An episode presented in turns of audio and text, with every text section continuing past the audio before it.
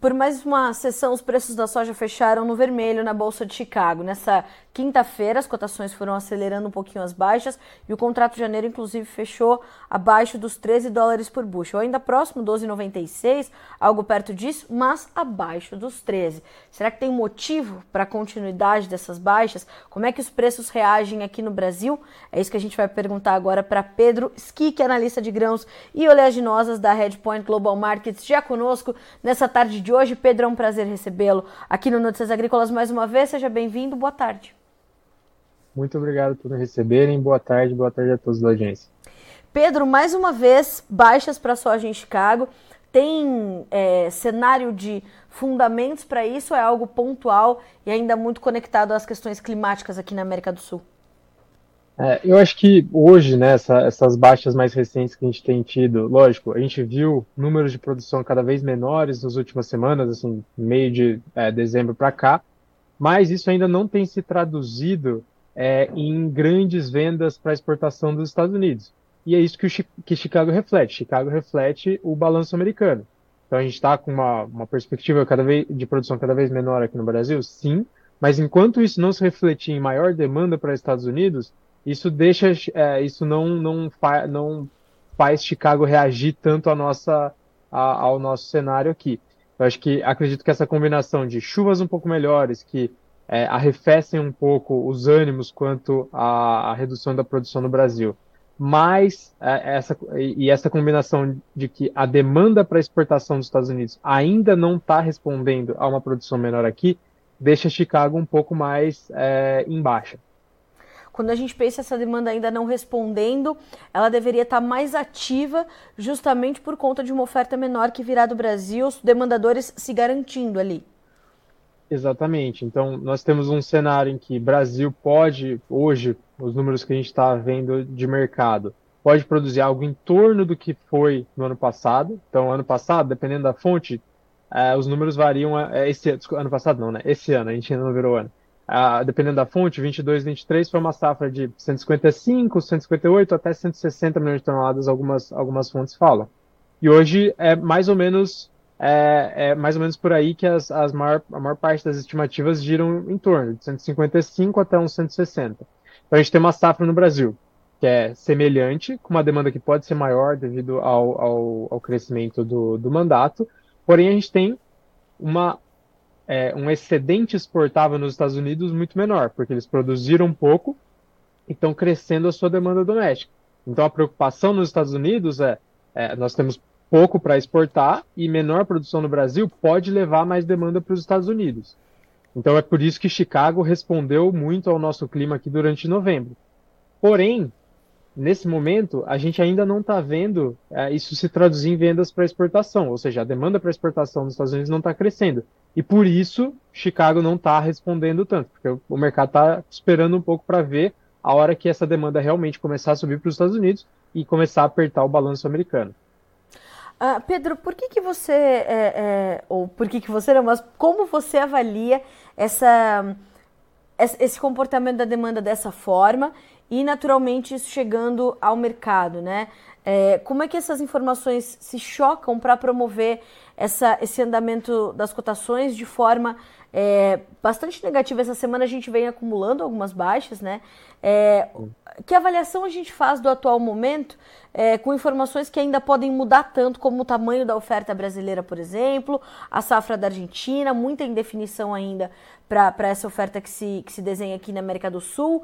Como, como, como é que a gente avalia esse comportamento do mercado nesse momento? Perfeito. A gente está num momento bem de decisão, né? Então a gente, é, honestamente, pode ir para qualquer lado daqui. É, o que a gente entende hoje, tá? O mercado em Chicago já devolveu muito do prêmio climático que existia é, embutido no preço ali em novembro. O mercado subiu muito, precificando uma quebra no Brasil e depois caiu bastante quando as precipitações, quando a precipitação melhorou, o cenário melhorou.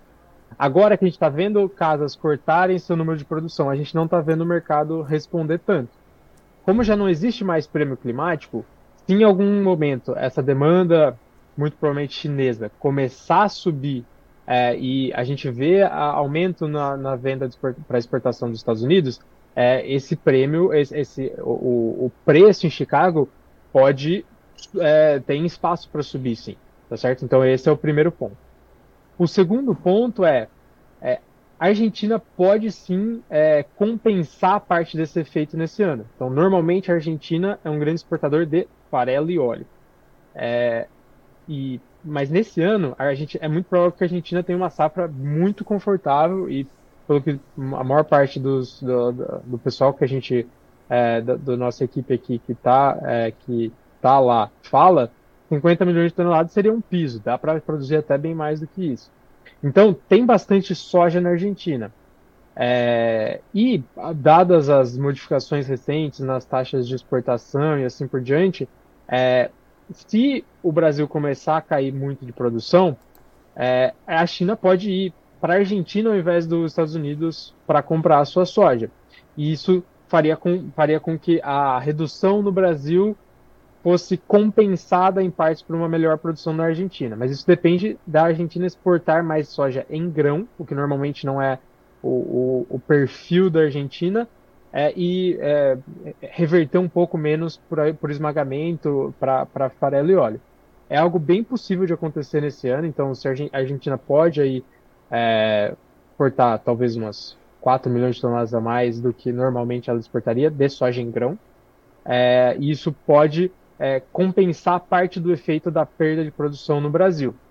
Mas ainda assim, é, a partir do momento que, se números cada vez menores forem sendo confirmados e essa demanda para exportação subir para os Estados Unidos, essa demanda de exportação que antes estava é, ali muito focada numa grande safra no Brasil, é, em março já tem soja, é, bastante soja, soja barata, é, começar a subir para os Estados Unidos para comprar essa soja, o balanço lá está bastante apertado e isso pode fazer com que Chicago suba, principalmente porque, de novo, agora é, já não tem mais todo o prêmio climático embutido no preço como é, existia na metade de novembro. E Pedro, isso já, já causa uma reação é, dos nossos prêmios num caminho inverso, por exemplo, porque tudo está muito conectado com um desequilíbrio que pode, mais uma vez, é, afetar ali o quadro global de oferta e demanda da soja? Exato, pode sim.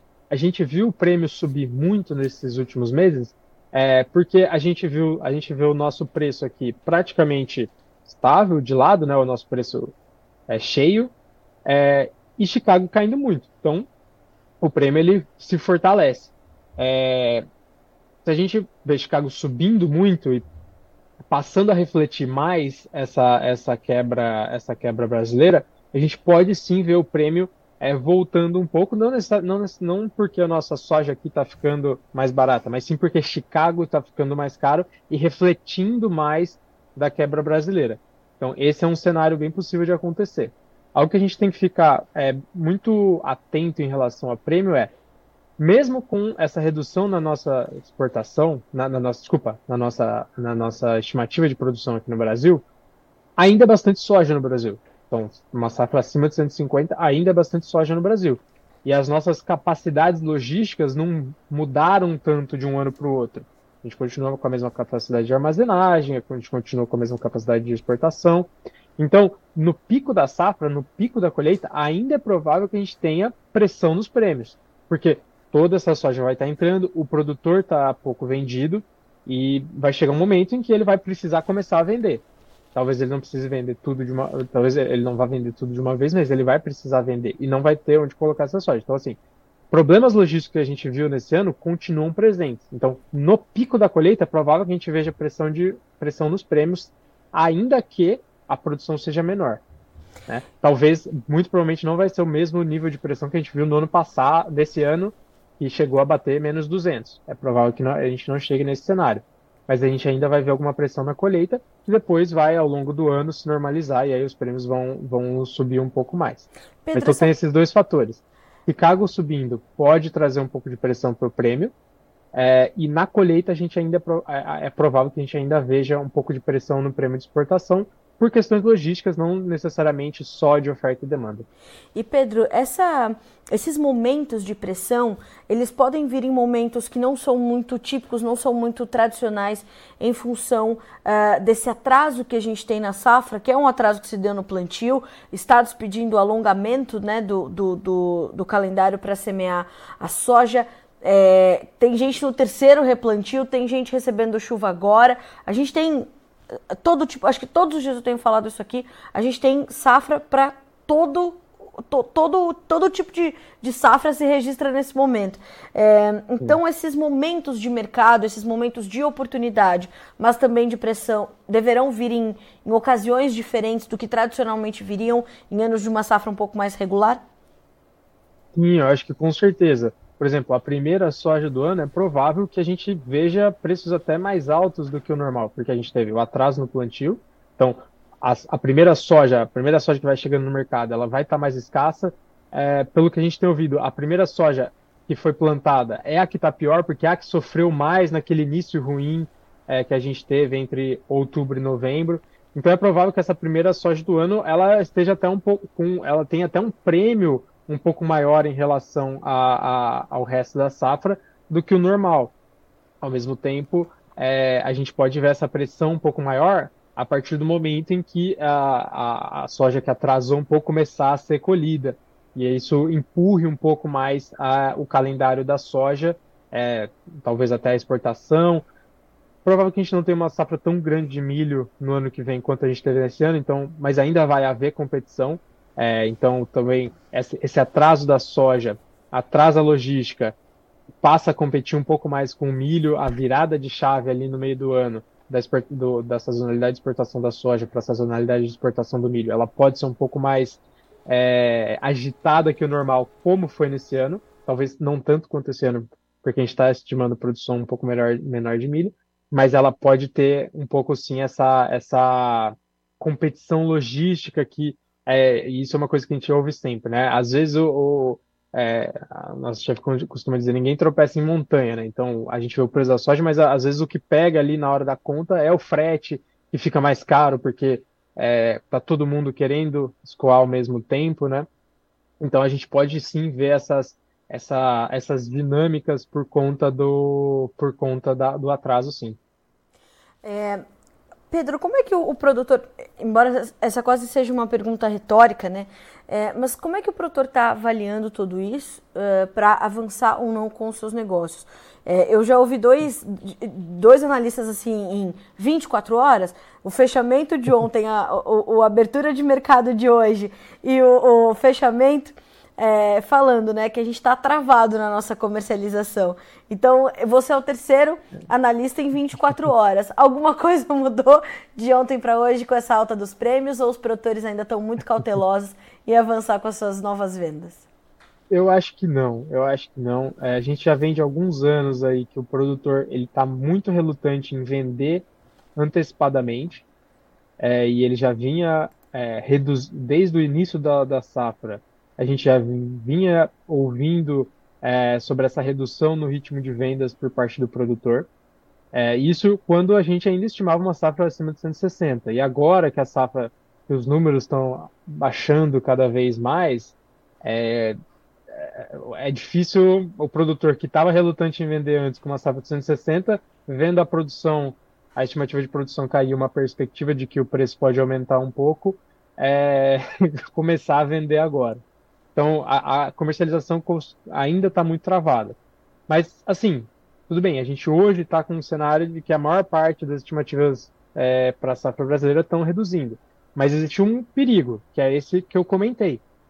Vai chegar na colheita, tá todo, é, todo mundo está pouco vendido, é, isso cria uma pressão de venda, porque chega ali março, abril, o produtor precisa começar a pagar as contas, ele precisa começar a vender e está todo mundo na mesma situação, todo mundo precisa vender ao mesmo tempo, todo mundo, é, todo mundo é, vendendo, cria uma pressão de preço no mercado e com uma logística relativamente apertada, isso é, acontece o que a gente viu no ano passado. No período da colheita, o prêmio, o basis, desabou porque tinha muita gente querendo vender ao mesmo tempo.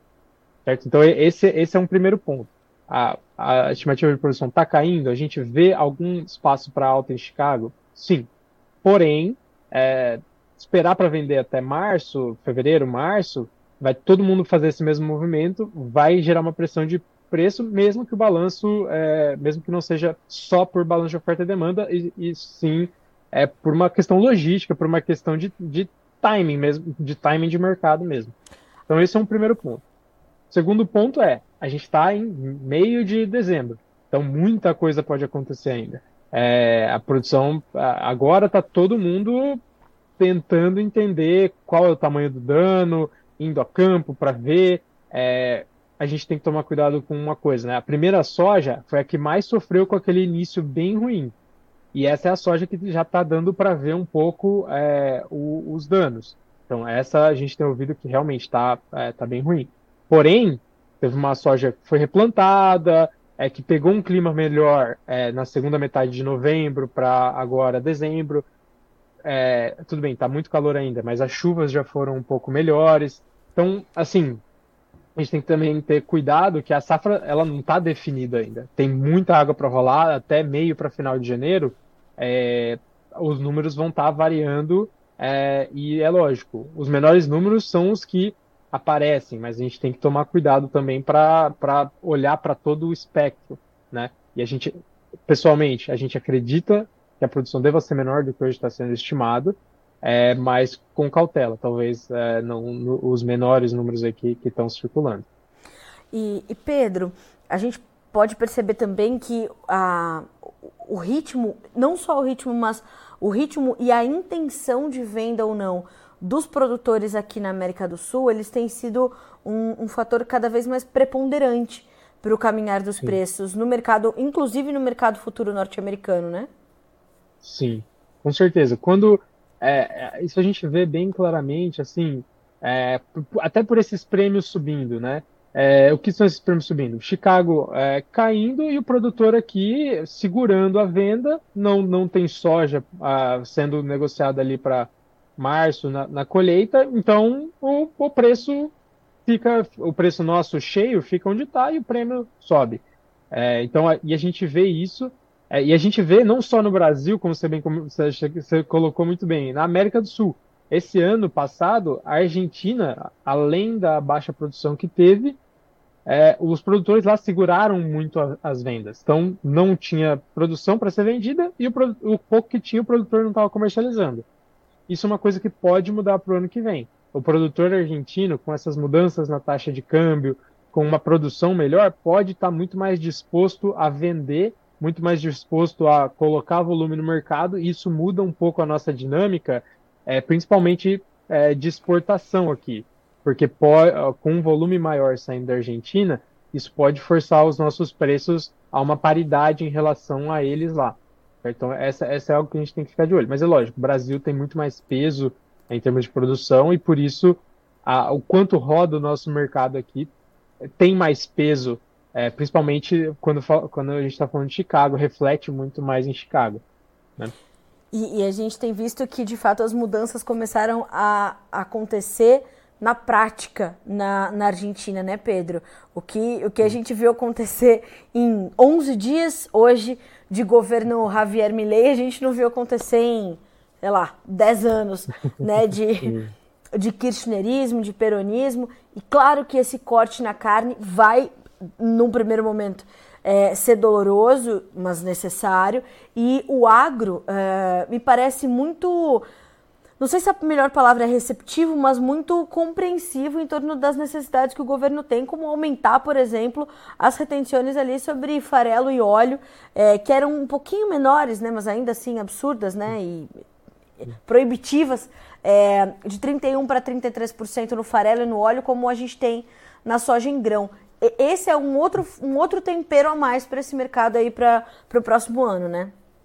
Exatamente. Eu acho que isso é até uma coisa que é, o, o ponto de como a, a, como a Argentina performou nesse ano de 2023 e o que a gente espera pra, e como isso muda para 2024 é algo que pode mudar completamente, inclusive esse nosso cenário aqui que a gente está comentando sobre produção, sobre exportação porque duas coisas é, estão acontecendo na Argentina, três coisas estão acontecendo na Argentina, né? Então a gente tem uma maior produção, é, isso, isso muda completamente o jogo. Ano passado a gente teve uma produção péssima, é, não conseguiu exportar soja, não conseguiu exportar farelo, não conseguiu exportar óleo.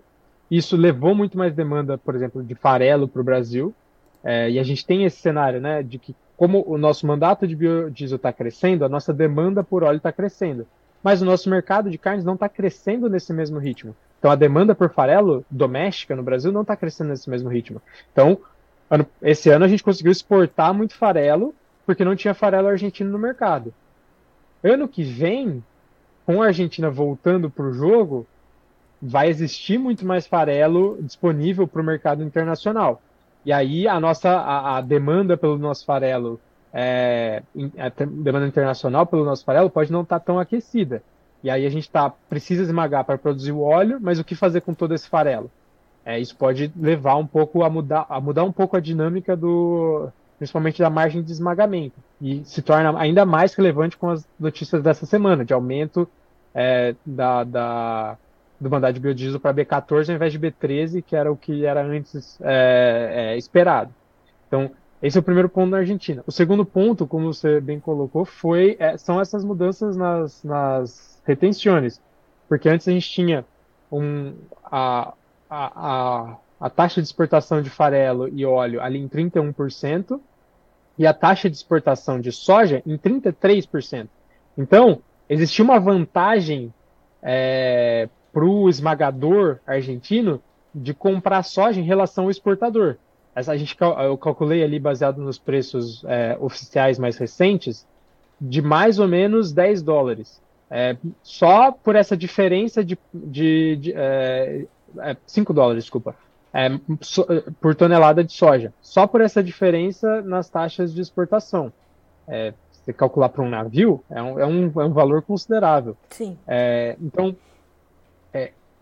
equalizando ambas as taxas de exportação de soja em grão e subproduto, além do maior volume, além de uma demanda por soja em grão que pode ser maior, porque o Brasil agora está produzindo menos, é você tem agora é, menos o, o, o, o, esmagador na Argentina deixa de ter uma vantagem de preço sobre o, o, exportador. Isso pode incentivar a Argentina a exportar muito mais soja em grão é, que é o perfil de consumo da China, por exemplo.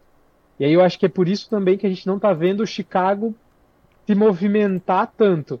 Porque isso agora, agora que a gente não sabe de, onde, de quem que a China vai comprar ainda, se a Argentina vai exportar realmente grão como a gente espera, se, é, se a China vai comprar da Argentina, dos Estados Unidos, é, o, o mercado está esperando para ver de quem a China vai comprar. Se ela, se ela conseguir suprir o que vai faltar de soja brasileira com a Argentina e não mexer no balanço é, dos Estados Unidos, tudo bem. É, Chicago não vai ter tanto suporte. Agora, se, ela, se o que a Argentina for exportar de soja em grão não for suficiente, a China precisar comprar também dos Estados Unidos, o balanço americano está apertado. Vai apertar ainda mais, vai é, levar a um vai, vai levar um suporte em Chicago.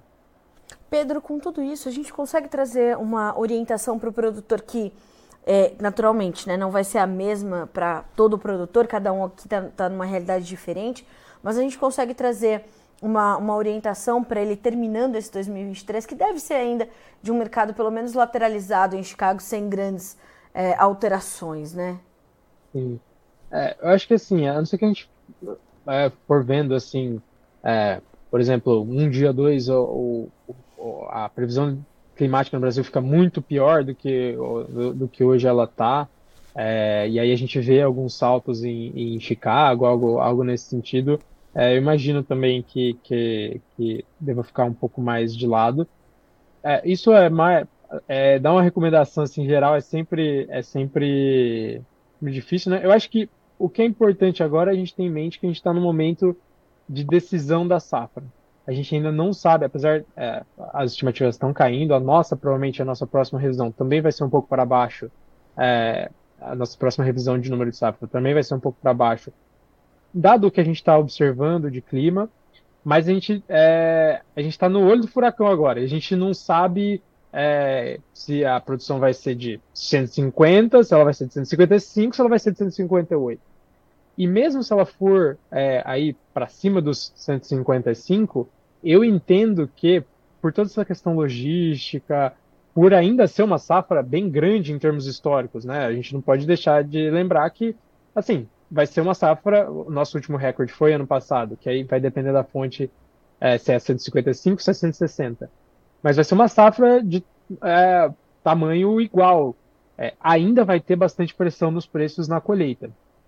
Meu entendimento é de que é, o produtor sempre deve vender uma parcela é, X, né, e aí esse X vai depender é, de cada um dos seus custos, da sua estrutura de custos, sempre vender uma quantidade antes do, do antes da colheita, independente é, se o mercado der oportunidade de venda, melhor ainda, mas é, tentar vender uma quantidade antes da colheita, porque pode ser que as, as coisas melhorem a gente tem uma produção de 158, é, 160, que é o que antes era antes estava sendo estimado, tudo bem, pode pôr, é, e aí o preço cai, pode ser que tenha uma, uma, uma, uma uma produção, de, é, uma produção muito menor do que hoje é estimado e aí o preço suba. Mas o importante é que o produtor não seja forçado a vender no pior momento do ano, que é o momento de colheita. Se ele tiver. É, o, tudo bem, ele pode ter vendido a um preço um pouco menor agora, ok. É, mas ele não vai ser forçado a vender no pior no, no momento de maior pressão nos prêmios. É, e aí isso dá para ele um pouco mais de espaço de manobra para esperar um pouco mais, é, chegar ali em março, viu que está pressionado por causa da logística. Ele tem a opção de esperar um pouco mais e vender um pouco mais para frente quando os prêmios melhorarem um pouco, porque já não vai ter mais tanta pressão logística. Então isso dá para ele um pouco mais de espaço de manobra, independente de independente do, do que acontecer com o número de safra esse número provavelmente é, é um pouco mais baixo, é o suficiente para cobrir os seus custos ou os custos principais. É, mas eu acho que essa é uma, uma recomendação que é geral o suficiente para poder abranger a todos. É, Vendeu, vendeu um, o suficiente para não ser forçado a nada no momento da colheita. Porque o que aconteceu esse é. ano foi exatamente isso. Estava todo mundo pouco vendido, a safra foi maior do que o esperado, e aí a gente E aí muita gente foi forçada a vender no, melhor, no pior momento. Eu estava gravando um especial agora aqui para a nossa programação de final de ano e o analista falava justamente isso. A gente deve. Incrível, né? Só no Brasil. A gente teve recorde de déficit de armazenagem. Então, como a gente sabe que a gente vai entrar em 2024 com ainda nessa infraestrutura deficitária e insuficiente, né, Pedro? Apesar da quebra da nossa safra, a gente não é melhor prevenir do que remediar. A gente sabe que a gente não tem armazém. Exatamente. A gente não sabe, a gente sabe que a gente não tem como é, guardar essa soja para tudo que a gente conseguir armazenar, a gente comercializar no melhor momento. Então vamos acreditar que vai dar tudo certo, que a gente vai achar é. uma, uma estratégia boa. Pedro, quero te agradecer muito pela companhia nessa quinta-feira conosco aqui no Notícias Agrícolas, com a nossa audiência. O Jonathan Freitas está te mandando aqui um recadinho, ó. Parabéns pelo raciocínio, Pedro, sobre essa questão do esmagamento ou exportação. Boa tarde. O Jonathan é um, um, um espectador assíduo aqui da nossa programação, viu, Pedro? Obrigado, Jonathan. Coisa boa, coisa boa é quando a gente recebe esse feedback na hora, né, Pedro? Sim, com certeza. Pedro, mais uma vez quero muito te agradecer. Notícias Agrícolas sempre de portas abertas para você, para todo o time da Redpoint. A gente está esperando vocês já para as próximas análises. Obrigada. Perfeito, muito obrigado e boas festas a todos se a gente não se vê mais. É isso mesmo, obrigada para você também. Pedro, até a próxima. Bom até. 2024 para você. Para vocês também. Tchau, tchau. Obrigada, tchau, tchau. Pedro Skik, analista de grãos e oleaginosas da Redpoint Global Markets, e de fato, né, um raciocínio muito completo do Pedro, trazendo essa questão da Argentina, que é um dos pontos que estão é, mais em evidência nesse momento, só que eles acabam perdendo um pouquinho de espaço nos comentários, porque a gente está muito focado, claro, na questão brasileira. O produtor está muito é, é, focado em concluir o seu plantio, né? Hoje a gente viu o Goiás pedindo mais dias ali para plantar soja, Paraná já conseguiu um pouquinho mais de tempo, Mato Grosso conseguiu mais 20 dias e o mercado está muito focado, o, o produtor brasileiro está muito focado em entender como vai ser a questão climática aqui, como é que a sua soja vai se desenvolver, como é que ele vai conseguir avançar com os seus negócios. Mas não dá para olhar só a árvore, tem que olhar para a floresta. E na floresta tem um pedaço ali dedicado à Argentina que vai ser completamente diferente do que a gente viu acontecer nos últimos três anos. Quanto a Argentina vai processar de soja? Primeiro, quanto que ela vai colher de soja. Depois, quanto que ela vai processar. O quanto ela vai participar do mercado, na exportação de farelo, de óleo. A Argentina, até a última safra, era o maior exportador global né, de farelo e óleo devido às suas quebras de produção, menos matéria-prima, plantas processadoras fechadas e tudo mais, a Argentina acabou deixando um buraco enorme no mercado que foi substituído pelo Brasil. A gente não deve repetir esse feito em 2024, segundo os especialistas, o Pedro falou sobre isso, e a Argentina vai ter um outro papel, né, um outro peso na construção aí do comércio global de soja e derivados em 2024 e ele vai precisar ser acompanhado de perto. A semana tem sido marcada aqui no Brasil pela evolução dos nossos prêmios, que já estiveram bem negativos, continuam negativos, mas nem perto do que a gente já viu acontecer. E parte disso já refletindo essa preocupação com o tamanho da nossa oferta e em que período ela chega para o mercado.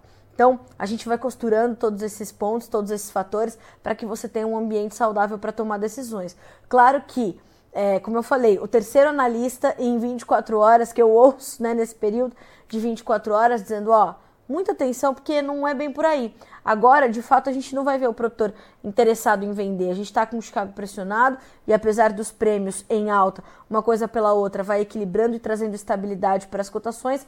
E essas cotações ainda deixam o produtor é, pouco estimulado a vender e ainda distante de uma margem que ele botou ali como, como uma meta. Mas não dá para passar por isso despercebido. Já ter estratégia para passar por esse momento e planejar até mesmo a não comercialização da sua soja. Vamos ver como ficaram as cotações no fechamento e números na tela para você acompanhar junto comigo os preços em Chicago. Janeiro, 12 dólares e 97 centos por bushel, 11 pontos de queda. Março, 13 dólares mais 1 centavo, 14 pontos de baixa. O maio, 13 dólares e 13, 13 pontos e meio de perda. O julho, 13 dólares e 19 centos por bushel, 13 pontos mais 25 de baixa. Preços do milho agora. Milho fechou no positivo, março subindo 2 pontos mais 75, 4 dólares e 72 centos por bushel. O maio 4,85, 2 pontos mais 75 de alta também. Os dois últimos contratos fecharam com 2 pontos e meio de avanço. Julho 4 dólares e 95, setembro 4 dólares e 97. Para concluir, cotações do trigo agora, Bolsa de Chicago, fechamento de hoje. Maio, 6 dólares e 24, julho, 6 dólares e 31, setembro, 6 dólares e 43, altas de 2,75 pontos a 4 pontos no fechamento dessa quinta-feira, 21 de dezembro. A gente fica por aqui com esse boletim, garantindo que você seja sempre o produtor rural mais bem informado do Brasil. Amanhã de manhãzinha a gente já se encontra no Bom Dia Agronegócio, combinado? Até amanhã. Notícias agrícolas, informação agro-relevante e conectada.